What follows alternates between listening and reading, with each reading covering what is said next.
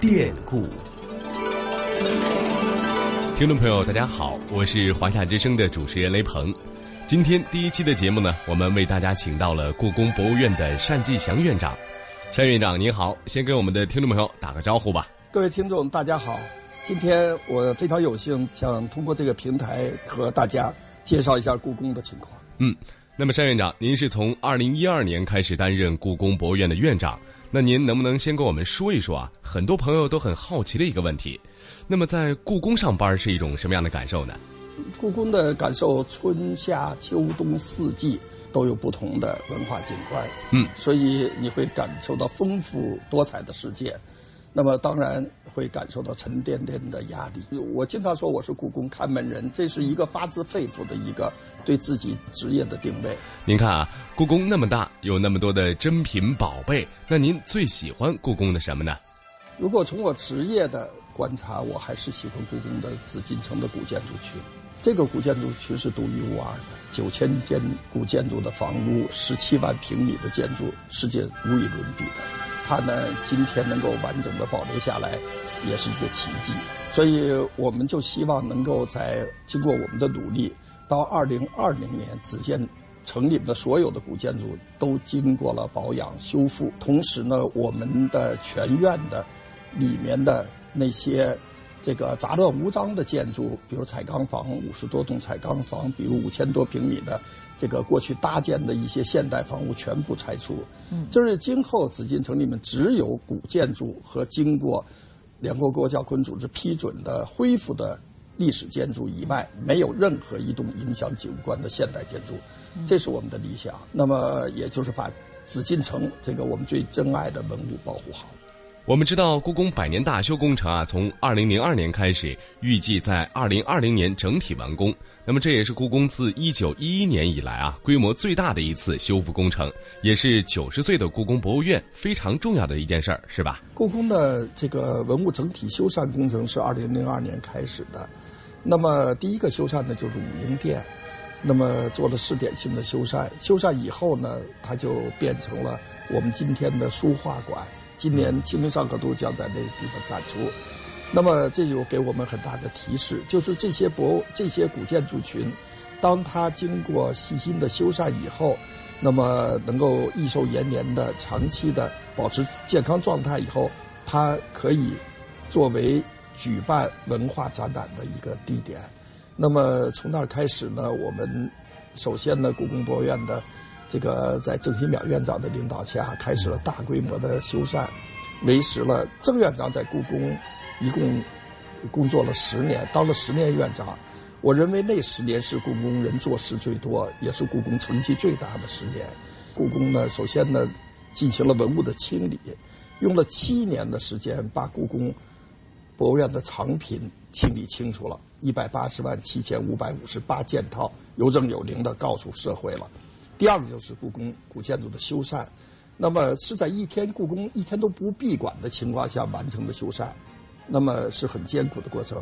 第三个呢，还把故宫里面当时在占据故宫用地的十三个单位清理出去了，这也是很了不起的一件事。清理出一个单位很难，所以呢，其实我是在一个很好的一个基础上来担任故宫博物院院长。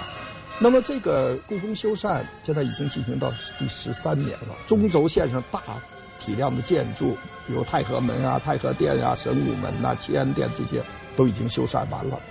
那么开始呢，进入特别是北部这个非常密集的、这个体量比较小，但是室内陈设、室外陈设比较多的区域了。呃，比如东西六宫，比如这个像这个乾隆花园。像这些地区，这些地点跟之前的修缮不同的地方呢，就是要更加细致的进行文物的修复过程，伴随着古建筑修复的全过程。那么我们今天呢，这个修缮呢，要最大限度的保持古建筑所带有的这些文化信息，要不改变文物的原状，还要呢进行传统工艺的传承。嗯。那么这个修缮工程到现在进展怎么样？如果要给一个百分比，您觉得大概是多少呢？我们从这个建筑应该说时间过半，任务过半。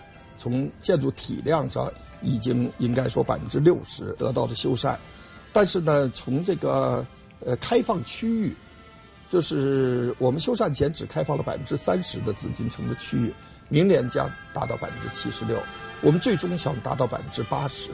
嗯，也就是说啊，采用了一种边修缮边开放的方式啊。但是这个修缮呢，今天呢，我们还要进行科学研究工作。嗯，就每一样修缮工程都要编制这个之前的勘察报告、测绘报告，嗯，然后修缮过程的工程实施的记录，然后呢出版修缮报告，这些都后续的工作都都要这个伴随着修缮进程要持续的展开，所以是一项系统工程。嗯，还是很具挑战的。那说到故宫九十年的变化，我觉得给我最大的一个感受呢，就是故宫变得离我们很近。特别是啊，像一些文物啊，通过手机 APP 的方式啊，让我们感觉不再是那么样遥不可及了。今年我们圆了一个我们的梦想，就是能够把故宫的文物藏品每天都更换内容，传播到社会公众的手里。有了。我们的 A P P 的形式，每日故宫，就是每天把故宫一件套精美的文物，加上它权威的说明，能够传给公众。是的，那么说到每日故宫呢，我还下载了这个应用。那我觉得特别好的是啊，它不仅仅啊介绍了故宫里的很多宝贝，而且呢，它还是一个笔记本，还能记东西呢，可以永远的储藏这些。你要储藏十年，您想想，一年三百六十五天，十年三千六百件文物藏品，那就是一个藏品库。那我特别好奇的是啊，像这个 A P P，那您自己下了吗？用了吗？每次我都这个先睹为快，我都试一试。这个还提出一些疑问，比如我们那个就是 A P P《皇帝的一天》，当时我一看题目叫“做一天小皇帝”，我说这可不能搞。现在这个独生子女都是小皇帝了，在家说一不二的，这个还叫他们做一天小皇帝。后来我们制作团队说：“他说山长，咱们是告诉他那个小皇帝啊很辛苦，每天早晨五点钟就得起床，还不能吃早饭。”得先做一小时功课，然后呢还得去向太后请安，请安完了还得站在门洞里面御门听政，然后才能吃饭。一天只吃两顿，还不能吃饱了。告诉他们，呃，每一个环节呢，其实呢都是中华传统文化的一部分。嗯，那么其实通过这个小皇帝的一天呢，既能让大家了解到历史上真实的皇帝的生活，也其实潜移默化的啊，告诉小朋友很多很好的习惯。比如说啊，要尊重长辈，要好好学习等等。那除了刚才咱们说到的这个手机 APP，那么现在呢，故宫也出了很多的文创产品，非常的受欢迎。像我现在身边的同事啊，有的就用手机壳、手机架等等。那大家也说啊，原来这种高冷范儿的故宫变了。那现在在大大家呢，在提到故宫啊，总会说这个萌萌哒。呃，免蛮拼的这些词，那么您最开始见到这些文创产品的时候是什么感受？您能接受吗？就是这些词，我真是不知道。当时，包括萌萌哒，我说好词坏词，他们说萌萌哒就是还还行，脑洞大开，他们说也还可以。我们到去年的八月底，故宫已经有六千七百五十四种文创产品了。但是刚才您说到的呢，我们当然也是非常高兴的。我们有一些文创产品开始有名了，就是大家慕名的要到故宫。有时候我看他们排队在买故宫娃娃呀、曹朱耳机啊这些，就是这些呢，其实是和我们过去的一个对比。但是呢，我想说的呢，就是故宫呢还是要忠实于故宫文化内涵传统。这些萌萌哒的这些呢，只是其中文创产品的一部分。但是也是很多观众喜欢的。我们还有很多种适合不同年龄、不同这个文化需求的很多种文创产品。我们希望努力能够使故宫的文化、故宫的文物藏品的信息更多的走入千家万户。这就需要我们其实背后的努力是很艰苦的。背后努力主要是我们每天都在，大约有六十人左右的团队，我们的资料信息部高清晰的摄像。把每一件文物藏品的信息，我们每一个角落古建筑的信息，高清晰的摄像以后进入我们的这些传播渠道，这些是背后幕后的工作。的确，呃，那这些看似轻松的文创产品背后呢，是工作人员付出的巨大的努力。对，再有呢，就深入挖掘故宫的文化内涵。我们故宫研究院这个专家们做大量工作，比如大家知道现在比较好的一个叫故宫日历，这个非卖的非常好，大家非常喜欢。这种挖掘三十年代故宫人出的日历的形式。今天呢，根据去年马年、今年羊年每年的故宫的这个文化文物藏品的信息，来把三百六十五天都做得很有文化，又价格不贵，所以非常好。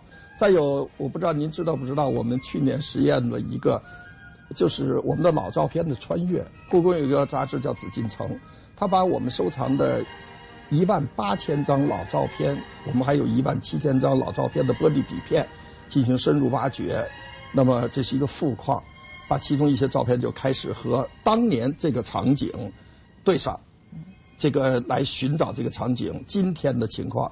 这样的人们看的是一种时间的穿越，其实呢是提示大家，就是昔日的皇家禁区，今天变成了每个人都可以参观的文化的场所，同时也是和大家讨论保护文化遗产多么重要。是的。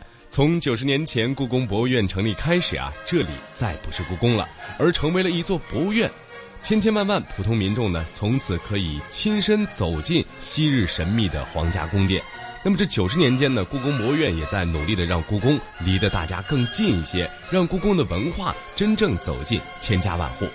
好的，非常感谢单院长今天做客我们的节目。相信啊，听众朋友通过今天的节目啊，一定会有所收获的。欢迎各位。听众今年在故宫博物院建院九十周年的时候，再到故宫博物院来，但是不要在五一、十一黄金周人最拥挤的时候来。欢迎大家。嗯，再次感谢单院长。另外呢，故宫博物院为了庆祝建院九十周年呢，今年有非常多很精彩的这个展览。那么具体有哪些安排？未来的故宫会是怎么样子的？以后的节目中，我们将会为大家详细介绍。我们下期再会了。今天的故宫九十就到这里，我们下次会为大家讲述另外一个话题，就是龙椅。据说，原来我们现在在故宫所看见的龙椅，曾经消失过一段时间。到底龙椅去了哪里？现在我们看到的龙椅，究竟又是不是当时皇帝们所坐的龙椅呢？下个星期的故宫九十，为你揭开龙椅之谜。故宫九十资料来源包括《故宫轶事》《故宫通览》《故宫故闻》，且听下集《故宫九十》。